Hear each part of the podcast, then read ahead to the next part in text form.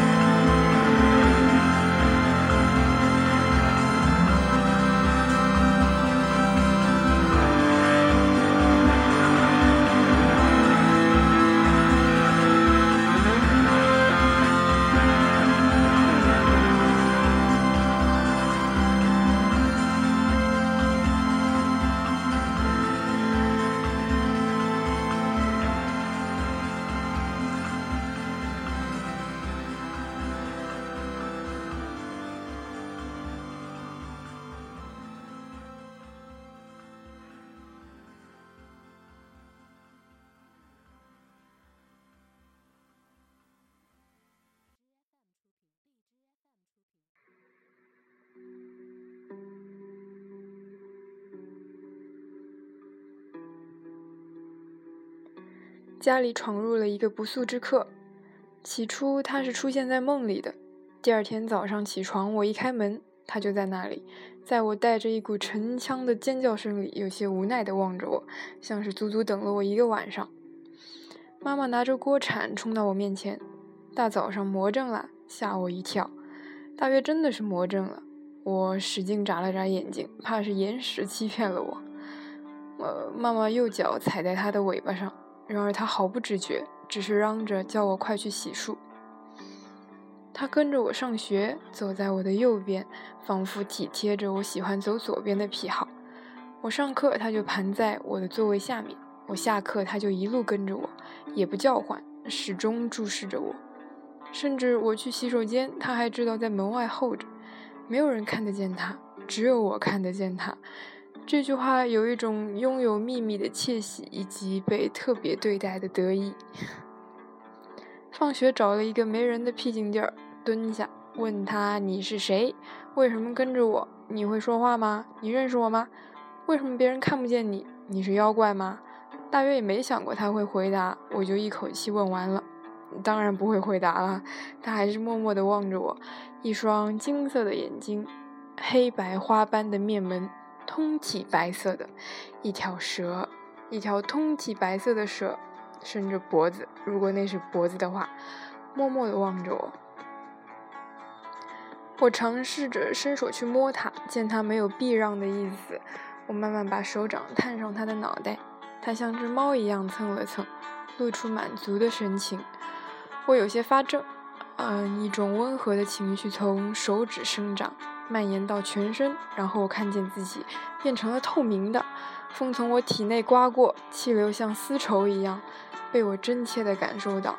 我惊奇地看着自己，又看着他，我可以隐身了。我抱着他，朝着路人大喊大叫，他们没有任何反应，他们看不见我，他们看不见我们。然后就这样，一人一蛇走在街上，我从没有像这样的自在过，轻松的可以变成风。然后又有一天，我又做了一个梦，梦里我拿着一把菜刀，惊恐地望着衣橱里睡在毛衣上的一条白色的蛇，我想把它砍死，但是它先开口了：“原来你在这里呀，我找了你好久。”早上是哭醒的，我爬起来找它，和预感一样。他不见了。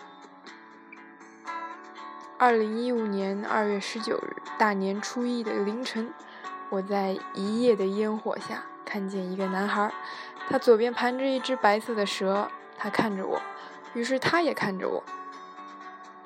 他看得见我，他看得见我。以上。